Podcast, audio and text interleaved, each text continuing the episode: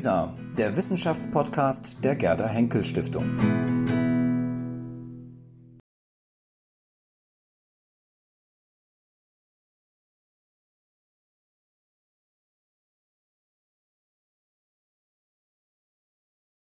Sie haben Ihrem Programm entnommen, worum es geht, um das überaus spannende Thema des arabischen Frühlings, der jedenfalls so unser landläufiges Bild äh, direkt in den arabischen Winter führte.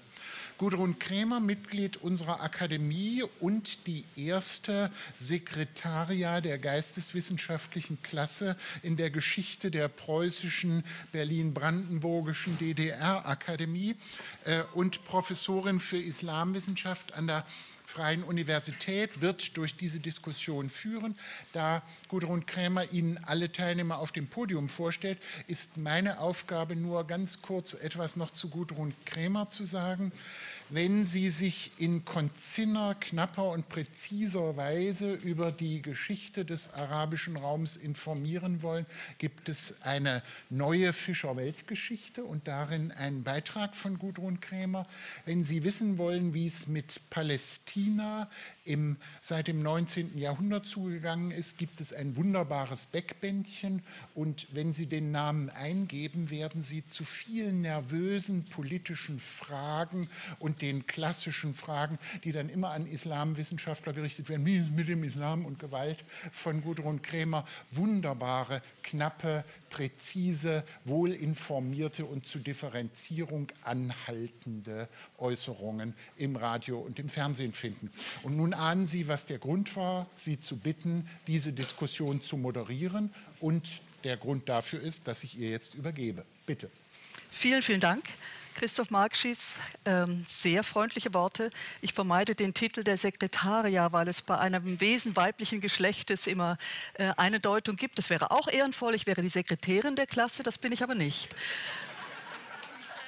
Ähm, und wenn Sie ein 650 Seiten Band als knapp äh, bezeichnen, dann ehrt mich auch dieses. Ähm, es freut mich jedenfalls, äh, wenn man doch so eine Weite des ähm, Blattbegriffes hat. Vor sechs Jahren war ein großer Teil der Welt doch sehr bewegt, in der einen oder anderen Weise, von den Vorgängen im Nahen Osten, genauer gesagt in der arabischen Welt, noch genauer gesagt in bestimmten Teilen der arabischen Welt, die in der Region selber vollkommen unerwartet waren und jenseits der Region erst recht. Auf Arabisch wurde diese Bewegung, um den neutralsten Begriff zu verwenden, als Thawra bezeichnet. Das heißt eigentlich nur Erhebung. Man kann Aufstand sagen. Häufig wird es mit Revolution übersetzt. Und daher eine Auftaktfrage nachher. War denn das Motiv, waren die Ziele derjenigen, die diese Bewegung getragen haben, und das waren ja Menschen, äh, nicht irgendwelche anonymen Kräfte, revolutionär? Und wenn, in welcher Hinsicht? Die Fragen werden zwei meiner Kollegen in erster Linie bedenken und beantworten, soweit man sie überhaupt beantworten kann. Beide Politikwissenschaftler, beide sehr prominent auf dem Feld der gegenwartsbezogenen politikwissenschaftlichen, aber auf Gesellschaft auch schauenden Forschung. Volker Pertes, Politikwissenschaftler, äh, sehr ausgewiesen in der Forschung zu Syrien und Libanon, in Syrien hat er studiert, in Libanon hat er auch unterrichtet, hat dann an mehreren anderen Universitäten unterrichtet. Seit 2005 ist er Direktor der Stiftung Wissenschaft und Politik, der größten politikberatenden Einrichtung dieses Landes, äh, ist gleichzeitig außerplanmäßiger Professor an der HU Berlin und Honorarprofessor an der FU Berlin, also sozusagen irenisch in beiden großen Instituten vertreten. Seit September 2015 auch in einer Position tätig, die hier von Interesse ist, aber über die er wahrscheinlich nicht schrecklich viel sagen kann. Er ist nämlich im Stab des UNO-Sonderbeauftragten für Syrien, Staffan de Mistura, und dort ähm, zuständig für die Beziehungen, Vermittlung zwischen dem syrischen Regime auf der einen Seite und denjenigen Rebellengruppen, die man aus einem oder anderen Grund als gemäßigt bezeichnet.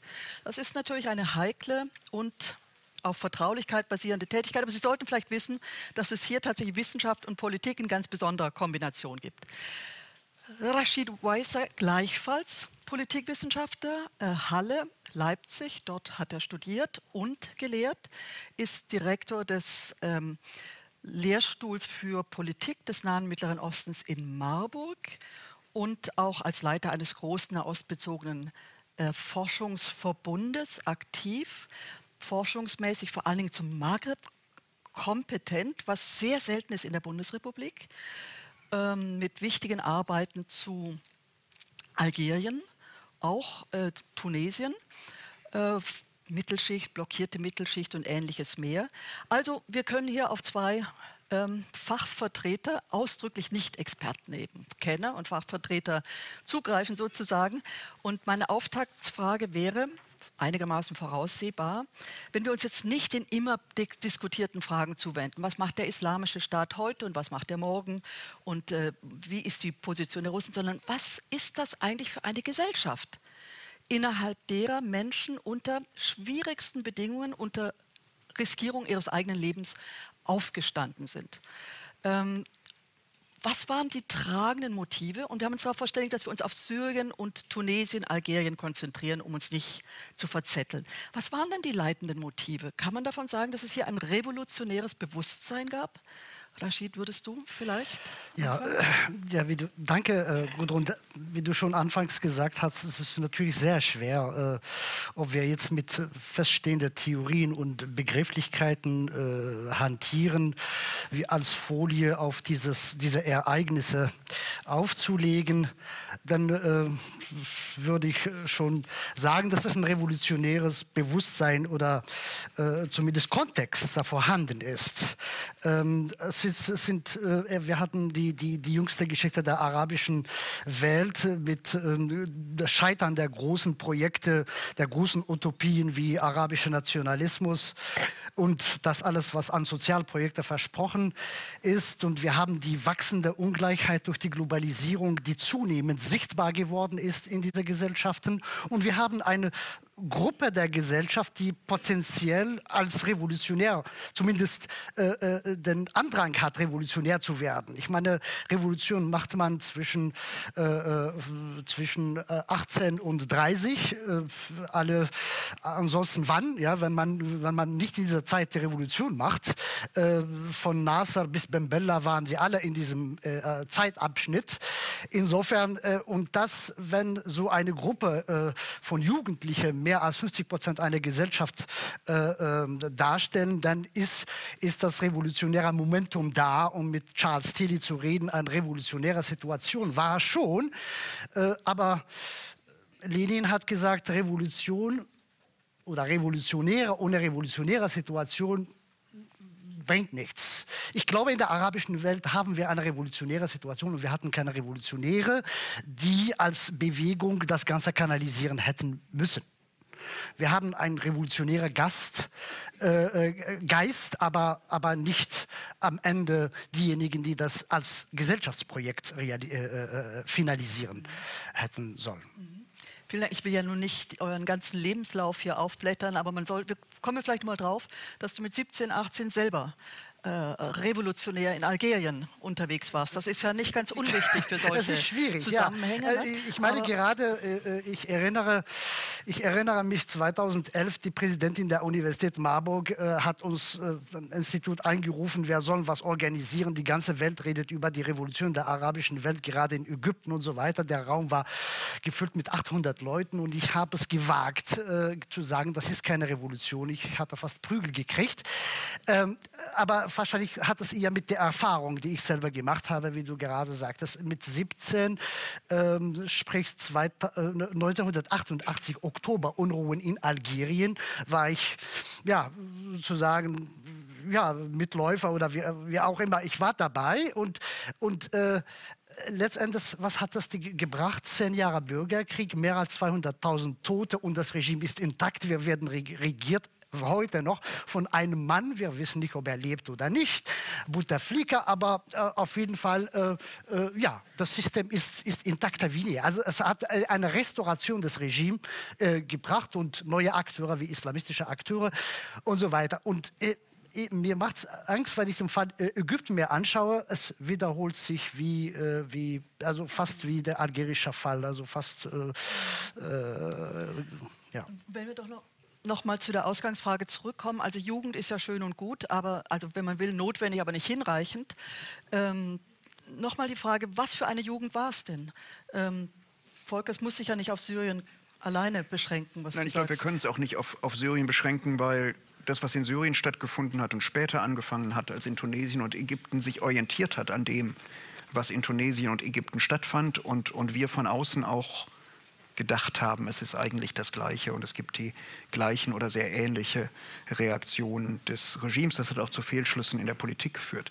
Aber ich würde auch auf die Ausgangsfrage, die du gestellt hast, sagen, ähm, im Ergebnis war es keine Revolution, weil Revolution ist jedenfalls in meinem Begriff etwas, wo irgendetwas vom Kopf auf die Füße oder umgekehrt herumgedreht worden ist. Und es ist dann etwas Abgeschlossenes, wo die Dinge grundsätzlich, zumindest in einzelnen Aspekten grundsätzlich anders ist. Insofern waren es im Ergebnis Aufstände, die überwiegend niedergeschlagen, gescheitert worden sind oder sich in Bürgerkriege wie in Syrien verwandelt haben. Aber wenn wir uns die ganze Region anschauen, wo es 2011 Aufstände gab, Wesentlichen natürlich Tunesien und Ägypten, aber eben auch Syrien und auch Bahrain, was wir gelegentlich vergessen, und auch Jemen und in geringerem Umfange gewalttätige, mehr oder weniger gewalttätige, aber zumindest gewaltige Demonstrationen, auch in Marokko, auch in, auch in Jordanien, dann hatten wir hier durchaus Menschen, die ein revolutionäres Projekt hatten.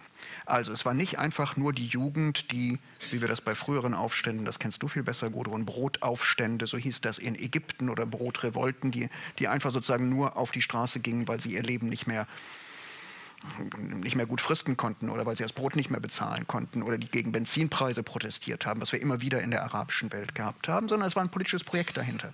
Es war ein politisches Projekt dahinter, was sich äh, ohne dass das ausdifferenziert war, das kann man Menschen auch nicht unbedingt vorwerfen, was sich an, an, an, Werten wie Demokratie und Freiheit und besseres Regierung und Inklusivität orientiert hat. Dass sie das nicht realisiert hat, ist etwas anderes. Dass nicht alle, die mitgelaufen sind, äh, wussten, wofür sie demonstrieren, mag auch richtig sein. Aber es gab hier durchaus Menschen mit einem revolutionären politischen Projekt. Und das unterscheidet es sozusagen von dem Aufstand der Armen, die einfach losgehen, weil die Benzinpreise äh, höher geworden sind. Ähm, verändert hat es sich dann, und das müsste man diskutieren, warum, weil vielleicht also weil vielleicht die Regime dann doch anders waren, anders kalkuliert waren. Ich glaube, anders kalkuliert haben, als man das gedacht hat. Ich glaube, wir unterschätzen gelegentlich, ähm, dass nicht nur wir, sondern auch autoritäre Eliten sehr lernfähig sind. Ähm, wie deutlich zum Beispiel die Regierung in Syrien gelernt hat, von dem, was sie als den großen Fehler des tunesischen und des ägyptischen Präsidenten sah, nämlich abzudanken oder sich von den Revolutionären wegschicken zu lassen. Ähm, da haben Eliten gelernt, nicht so wie wir das gerne gesehen hätten, aber äh, sie haben aus den Fehlern der anderen Herrscher gelernt und ihre Konsequenzen gezogen. Relativ Bahrain gilt genau das Gleiche, ähm, wo auch äh, gelernt worden ist, wie man mit einem solchen Aufstand umgeht. Wir haben in der Regel eine sehr diffuse vage Vorstellung von dem, was eigentlich Gesellschaft ist in diesen mhm. Ländern. Ähm, diffus und vage ist manchmal schon zu nett gesagt. Wir haben gar keine in der Regel. Man redet davon, dass es äh, Mittelschichten gibt. Äh, man sieht auch bestimmte städtische Akteure. Das Land ist in der Regel vollkommen unsichtbar, die ländliche Bevölkerung. Da lebt in vielen Ländern immer noch die Mehrheit. Ähm, wie gehen wir damit um? Was sagen diejenigen, die sich intensiv mit bestimmten ähm, gesellschaftlichen Formationen beschäftigt haben? Macht es Sinn, von einer Mittelschicht zu sprechen, die dann womöglich auch dieses ausformulierte politische Projekt hat? Also nicht nur Gerechtigkeit, Brot, wie viele gesagt haben, sondern tatsächlich ein politisches Projekt mit bestimmten Vorstellungen, wie ein faires, legitimes Regime aussehen soll und was es zu tun hat. Also die Mittelschicht hat sicher kein demokratisches Projekt gehabt. Die Mittelschichten, die es natürlich gibt, soziologisch lohnabhängige Mittelschichten, wie immer man es nennen will, äh, relativ große sogar, weil in all diesen Staaten die Bürokratien, die Staatsbürokratien sehr groß sind, ähm, weil Leute, die in der ersten oder zweiten Generation überhaupt erst eine, eine Sekundar- und eine Hochschulbildung bekommen haben vom Staat, äh, angestellt worden sind, mehr oder weniger gut damit gelebt haben, aber das Bewusstsein durchaus ein Mittelschichtbewusstsein gehabt haben. Aber das ist ja nicht natürlich ein demokratisches.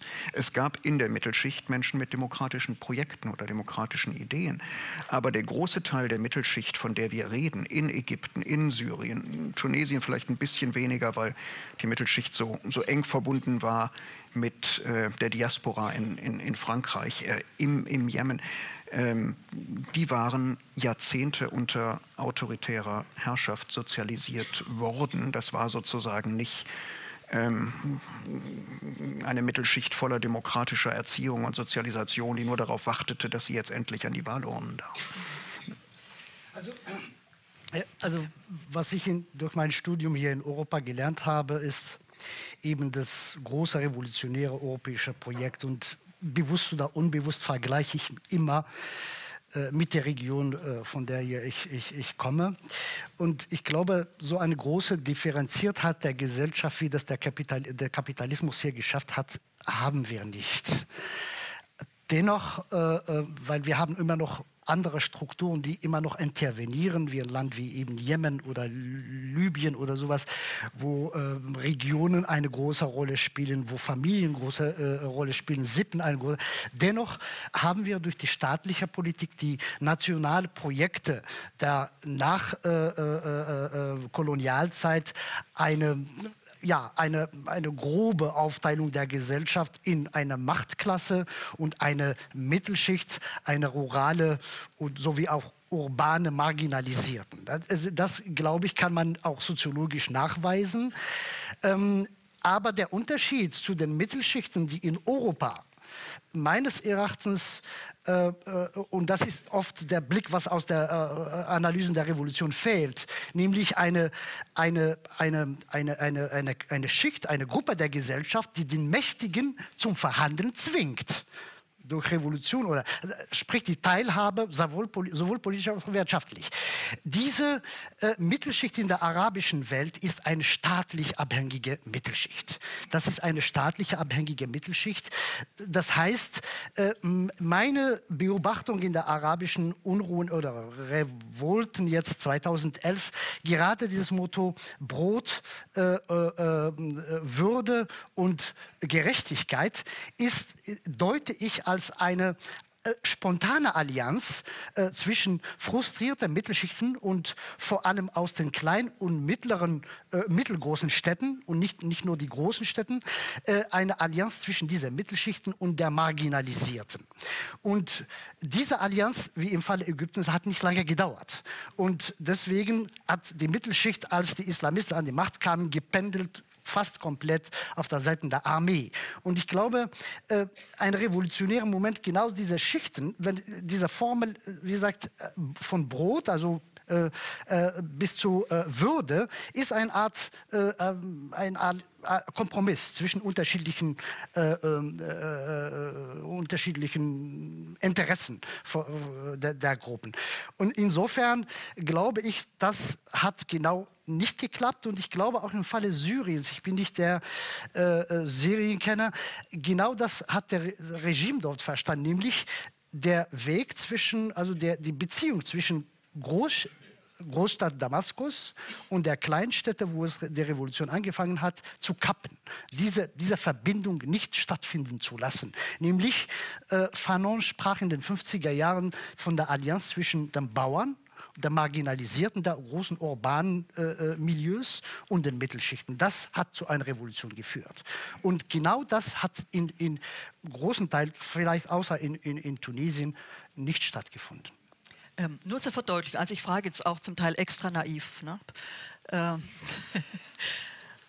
was hat nicht stattgefunden?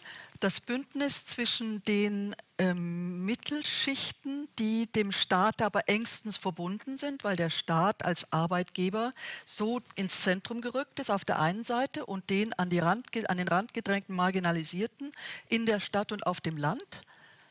Genau. Und wenn, warum nicht? Ähm, wie gesagt, ich glaube, die Mittelschichten haben viel mehr zu verlieren.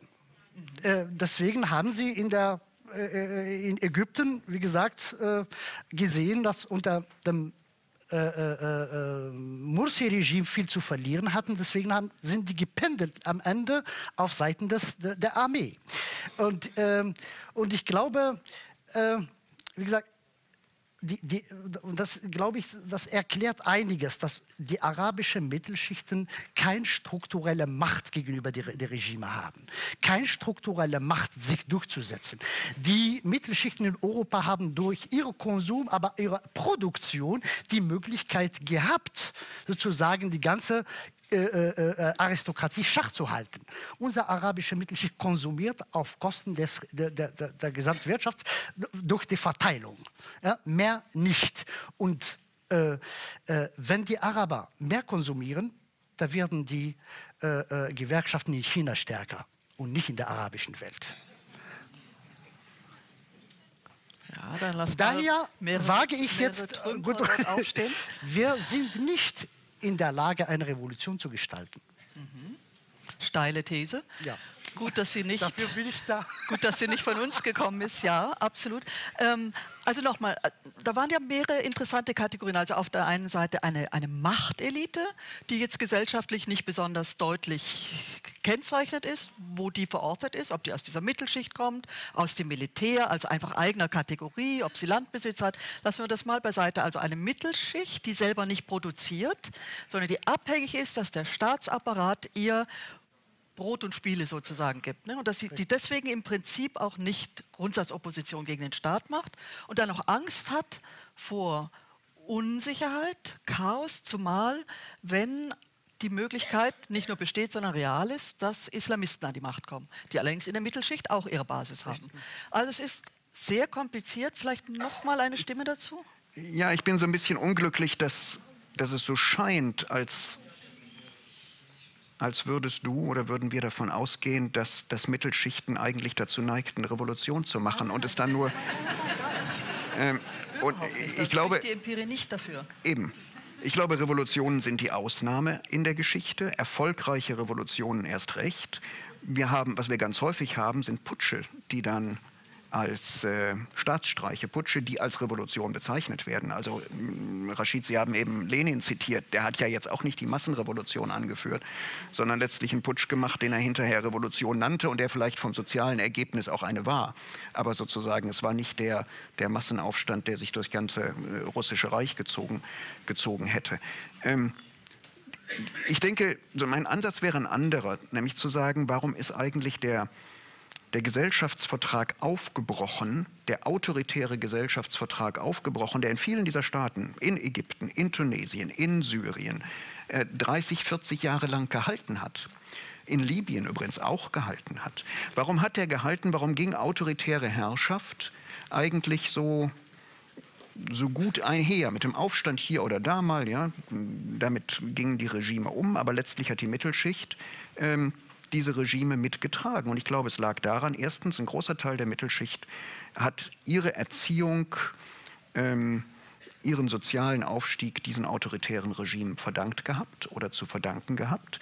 Ähm, nicht? Die haben, äh, das waren die, die erstmals ein Auto hatten, das waren die, die erstmals ihre Kinder in die Universität schicken konnten, das waren die, die erstmal eine Dreizimmerwohnung hatten, das waren die, die erstmal einen festen Beamtenstatus hatten, auch wenn sie vielleicht meinten, dass sie zu wenig verdient haben oder sowas. Zum Zweiten, weil natürlich auch diese autoritären Regime Entwicklung geschafft haben. Das hat viel mit Ölreichtum zu tun gehabt. Das hat viel, man kann sagen, andere Regime hätten es vielleicht besser gemacht, aber es gab das Gefühl, es wächst was.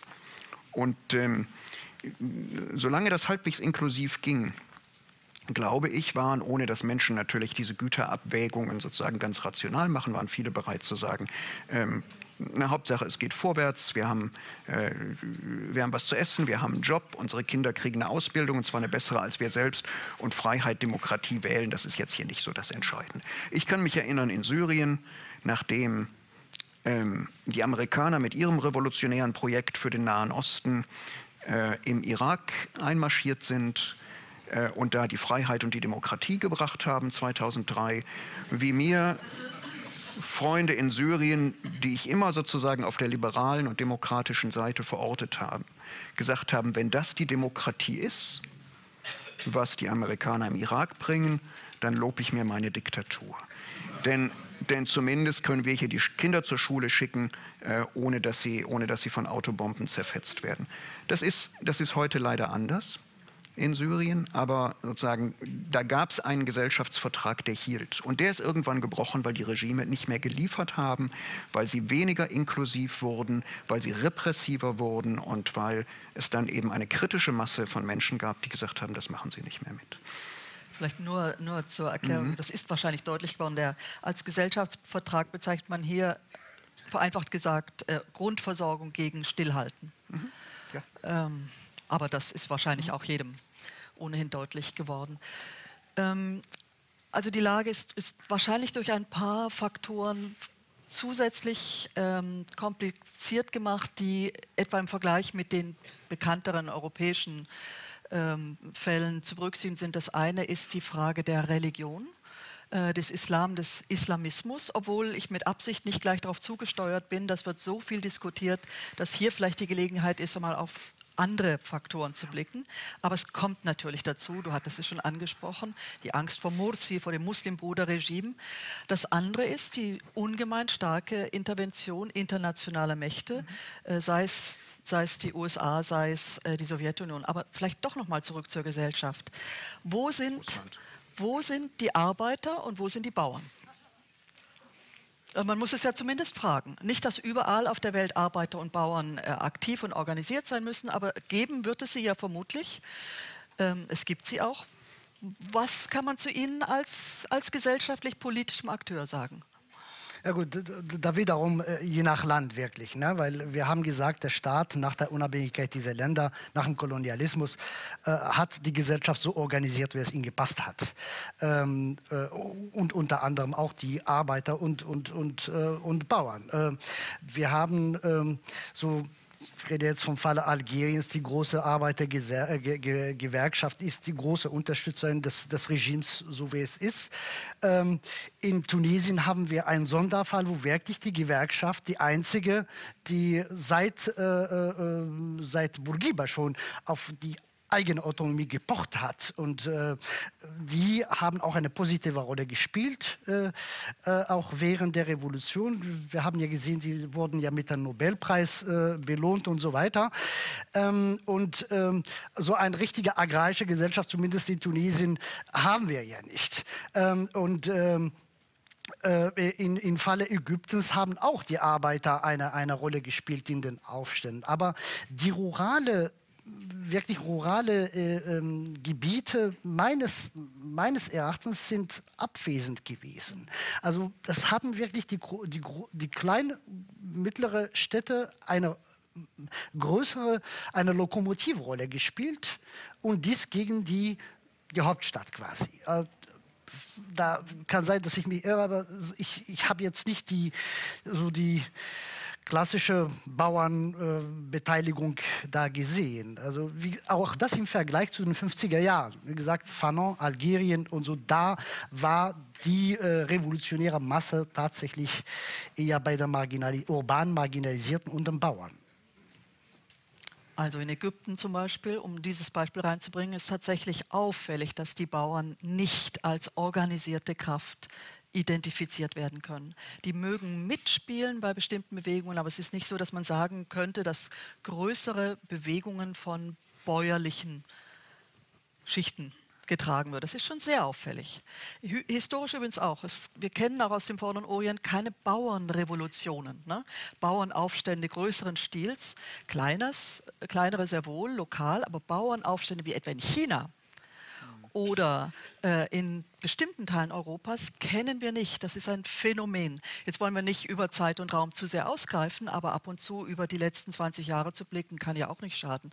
Ähm, aber du hast kritische Einwände, oder? Naja gut, es, äh, Rashid Weiss hat es eben schon gesagt, im Prinzip müssen wir hier anfangen, jedes Land einzeln äh, zu betrachten. Ähm, eine organisierte, gewerkschaftlich organisierte oder politisch organisierte Arbeiterschaft gibt es in der Minderheit der, der arabischen Staaten, also als re relevanten Faktor jedenfalls.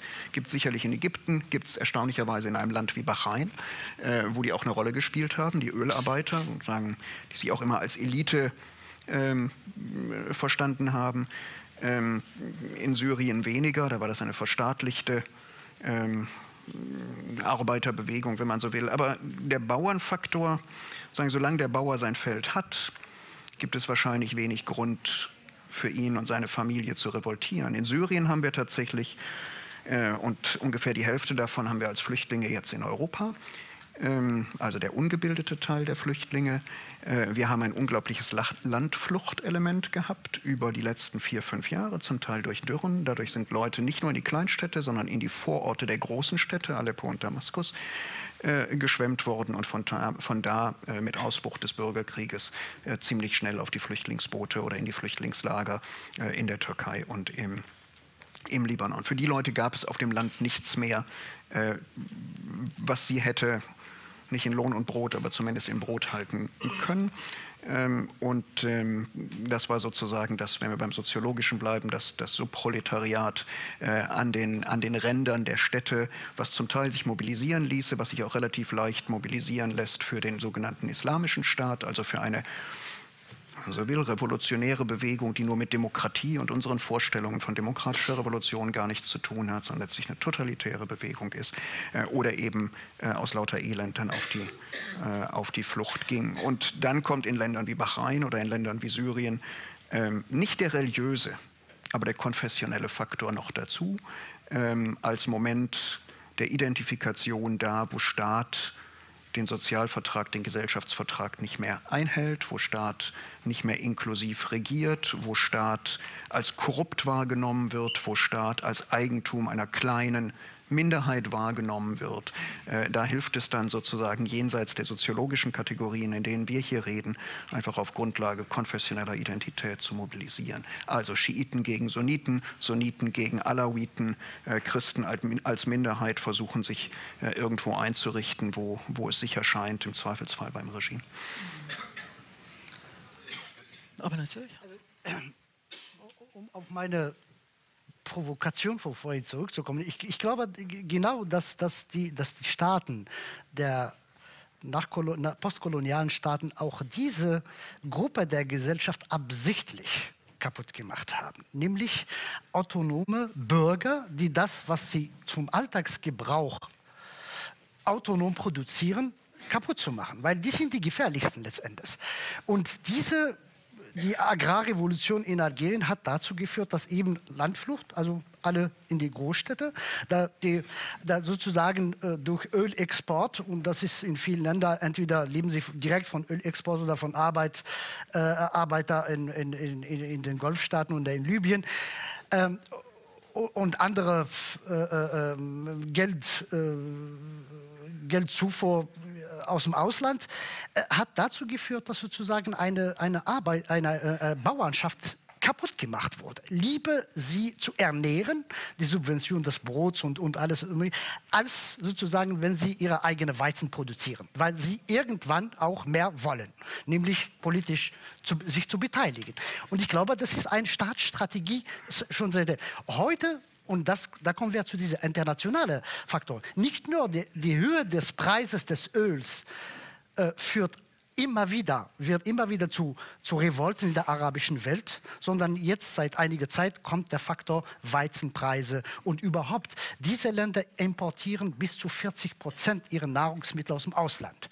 Ja, äh, die Prognosen bis 230 wird es etwa 80 Prozent bei einigen Ländern. Das heißt, wenn der Bauern in Hessen nicht mehr Lust auf Weizen zu produzieren dieses Jahr, könnte es zu Unruhen in Kairo führen. Also es, es, wird, es werden mehr immer mehr Faktoren, die auch sozusagen auf ein internationales System, sozusagen auf die interne, äh, interne äh, Struktur der Länder wirken werden. Also jetzt war ja im Wesentlichen die Aussage, es gab zwar ein durchaus ein revolutionäres Projekt in Teilen derer, die 2011 und folgende auf die Straßen und Plätze gegangen sind. Das heißt schon im städtischen Raum aktiv waren. Sonst gibt es Straßen und, und, und Plätze nicht so unbedingt. Ähm, sie sind nicht zum Zug gekommen, a, weil sie selber nicht breit genug verankert waren in der eigenen Bevölkerung, vielleicht nicht genug organisiert, so weit sind wir noch gar nicht gekommen, weil sie aber auf jeden Fall auf einen Staat gestoßen sind, der sich ihnen entgegengestellt hat. Ist das soweit? Wer ist der Staat? Also das ist jetzt die obernaive Frage natürlich. Ne? Aber man muss ja trotzdem sich dem annähern. Wenn man zum Beispiel sagt, dass der Staat, der nach der Unabhängigkeit geschaffen wurde, es vermocht hat, die eigene Gesellschaft kaputt zu schlagen, kaputt zu schlagen, die ländliche wie die städtische, dann stellt sich doch die Frage, wo kommt er her? Wir wollen jetzt keine tiefe historische Analyse machen, aber wer ist der heute eher, der Staat? Ich habe ja jetzt schon eine Person sozusagen kreiert. Ähm, kann man das sagen, intern und, und extern? Also mit den internen und externen Verankerungen? Wen willst du?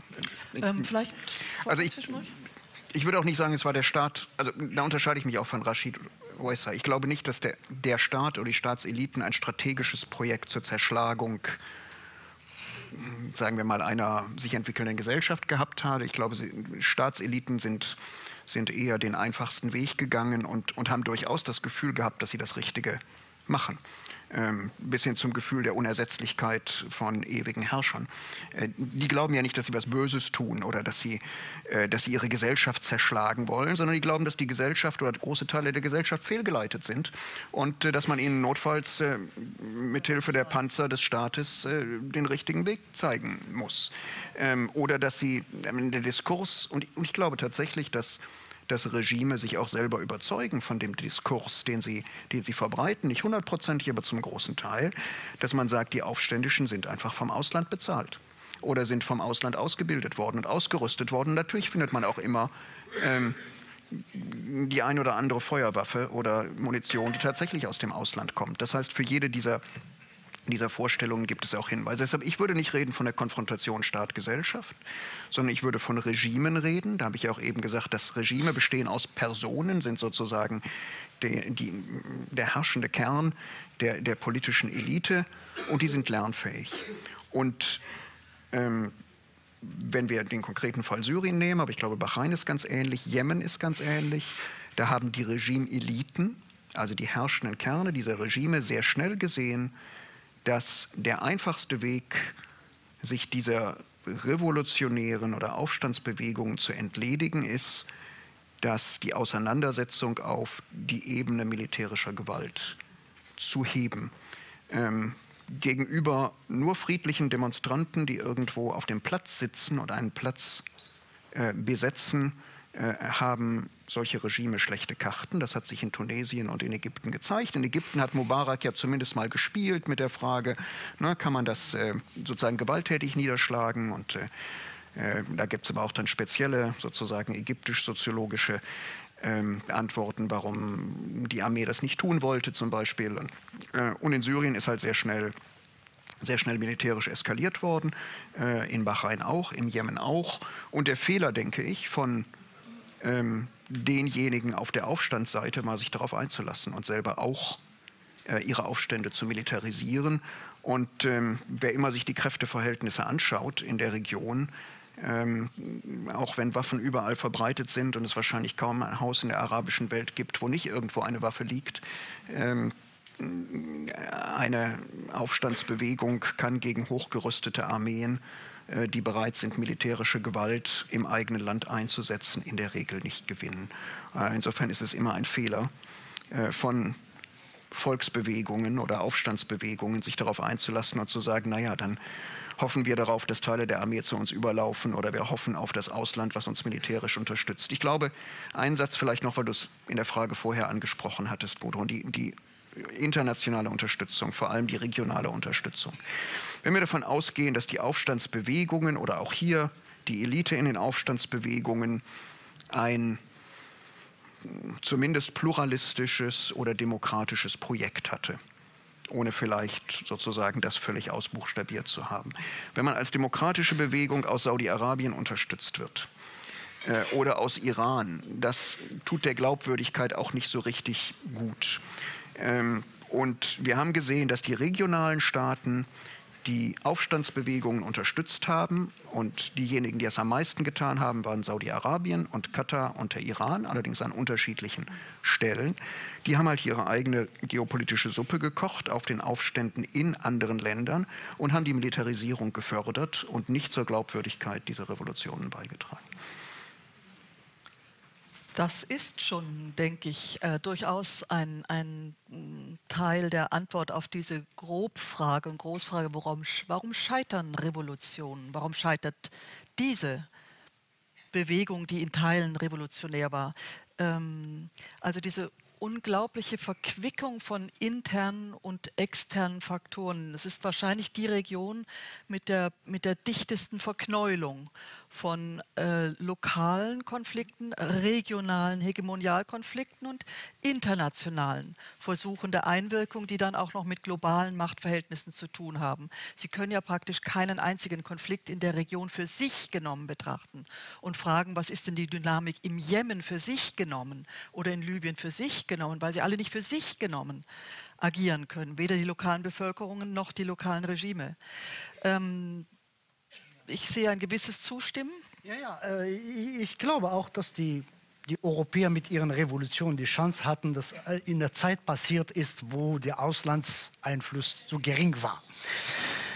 Äh, insofern zu Recht, A, wenn es in einem Land eine Revolution beglückt in der arabischen Welt, dann ist es dann haben die anderen Länder auch Angst, dass es passiert, deswegen intervenieren sie. Das ist auch. Ähm, und ich glaube, du hast vorhin gefragt, was ist der Staat? Und das ist, das ist auch wahrscheinlich so eine Besonderheit, dass das, diese, das Militärapparat damit ist, ist, ist sehr rigide in vielen dieser Ländern, in vielen dieser Ländern und es geht bis in die Gesellschaft hinein. Und das, äh, ich fand vorhin äh, von äh, Etienne François, wo die Studenten fast eine Revolution machen wollten, da unten. Ich fand der Satz, er sei zu, zu erzogen, zu nett, um eine Revolution zu machen, sehr zutreffend. Äh, ist vor allem äh, vor allem das Regime, das System, wo sie gegen sind, ist auch sehr nett. Und ich sagte vorhin, mit 17 stand ich auf der Straße wie der andere 2011, wenn man gegen Panzer hat und nicht gegen eine verschüchterter deutscher Polizist steht. Äh, wenn du äh, etwas auf den Kopf kriegst, kannst du morgen äh, äh, sozusagen vors Gericht bringen. Ist ein Luxus. Also äh, da wird, wie wir die Bilder in Kairo gesehen, ein Panzer rollen und äh, 20 Leute unter sich begraben. Also, äh, also dieses Regime, diese Rigidität, dieses, diese, die ist, ist, schon, ist schon einzigartig. Also ich, ich kenne kein ja, wenn, man ja. jenseits von, wenn man jenseits von, äh, von, von äh, Westeuropa heute schaut, würde man natürlich schon Parallelen finden können. Die Verhältnisse in China waren ja nicht durch Nettigkeit gekennzeichnet, ne? während der ja, deswegen gab es auch keine kein große Revolution. naja, also China hatte eigentlich mal eine. Nee, jetzt, äh, ich, ich, dachte... Ah, nee, nicht aktuell, ja, historisch gesehen. Also das war ja mit massivsten, massivsten äh, Verlusten verbunden. Also diese Gewalt war ja massivst. Aber ähm, eigentlich ist. Und, nee, ein, meine, ja? meine Frage ist: Erlaubt auch der Westen, Europa, dass die Araber eine Revolution machen?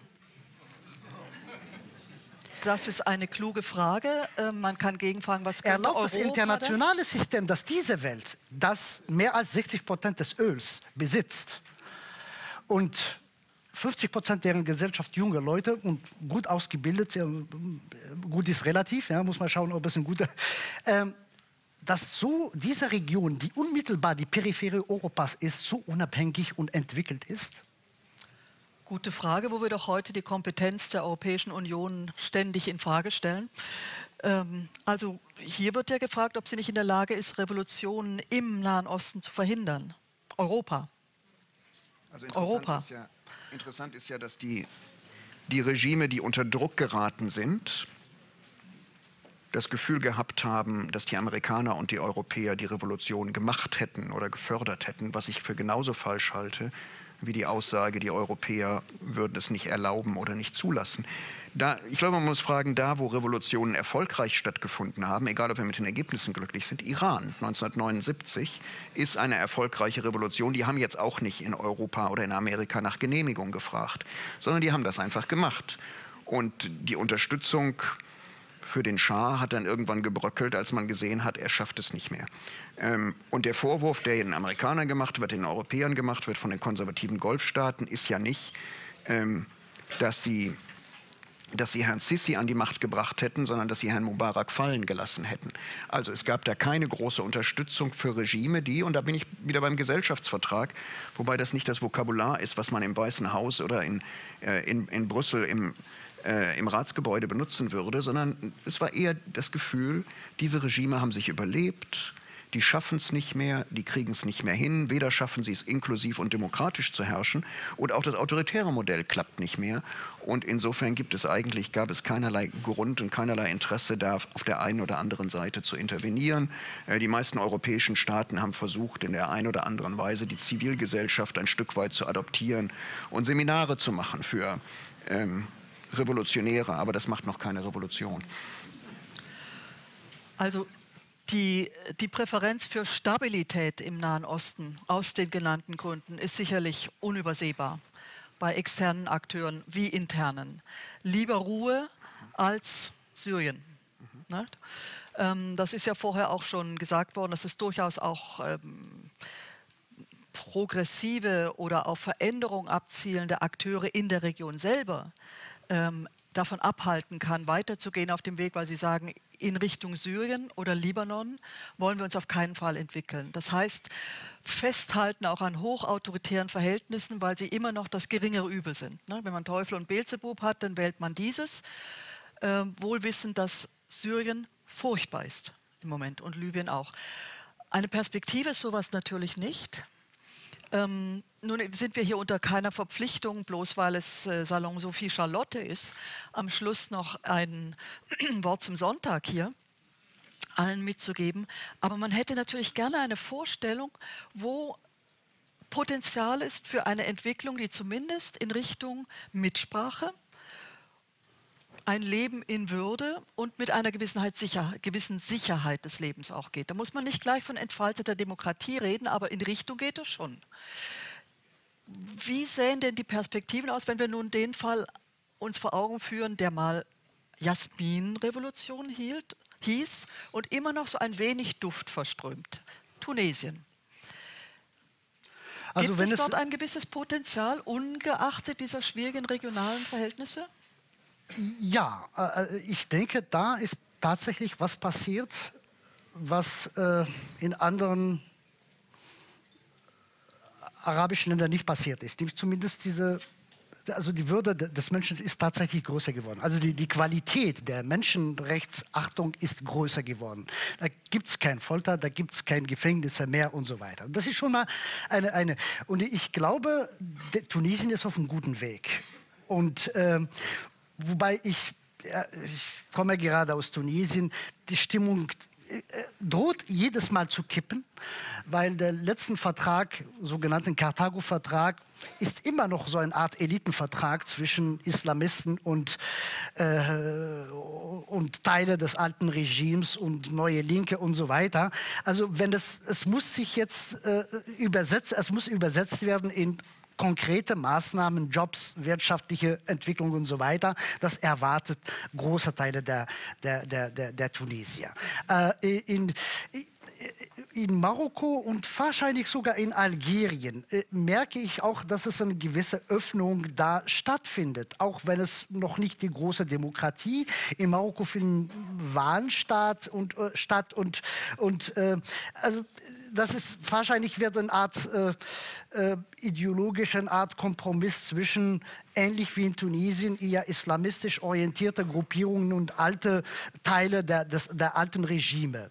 Und ähm, also da also im Sinne von einer schrittweise Demokratisierung im Maghreb zum Beispiel habe, habe ich noch ein bisschen Hoffnung, aber das ist immer noch nicht der große weil ich verstehe unter Revolution immer noch die große wirtschaftliche Gerechtigkeit. Und das ist wahrscheinlich noch nicht der Fall. Sicher noch nicht der Fall, Sicher muss man wohl sagen. Mhm. Ja, vielleicht oute ich mich mal hier und sage, ich bin ja gar kein Anhänger von Revolutionen eigentlich, sondern ich finde, ich finde ähm, Elitenpakte, die eine echte Reform auf den Weg bringen, viel verträglicher für Gesellschaften äh, weil sie in der Regel mit sehr viel weniger Blut und Zerstörung einhergehen als echte Revolutionen, wie du hast das angesprochen, die chinesische beispielsweise.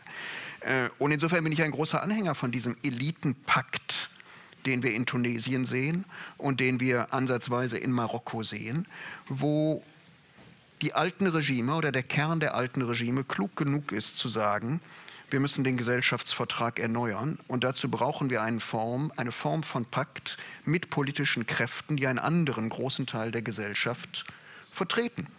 Äh, und insofern haben wir halt in Marokko heute eine Situation, wo Herr Ben Kiran, der lange als illegaler Oppositionsführer, islamistischer Oppositionsführer, äh, mal im Gefängnis und mal in halber Freiheit und mal im Exil verbracht hat, heute zum zweiten Mal Ministerpräsident in Marokko ist, unter dem marokkanischen König, der sozusagen das alte Regime und die alte Herrschaft, den alten Machsen, äh, wie man in Marokko sagt, verkörpert. Das ist ein Elitenpakt.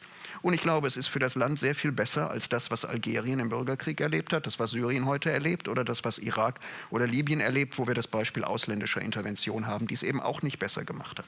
Und insofern, ähm, wenn andere Staaten in der Lage wären, einen solchen Elitenpakt zu schließen, würde ich sagen, das ist der Weg, wo auch von außen es, es für Europäer am allerleichtesten ist, mit sozusagen den zivilen und entwicklungspolitischen Mitteln, die wir haben, eine Unterstützung auf den Weg zu bringen, äh, die eine solche äh, friedliche Transformation fördert. Und ähm, wenn man dadurch Revolutionen und Aufstände und Bürgerkriege verhindern kann, dann wäre das genau das Richtige.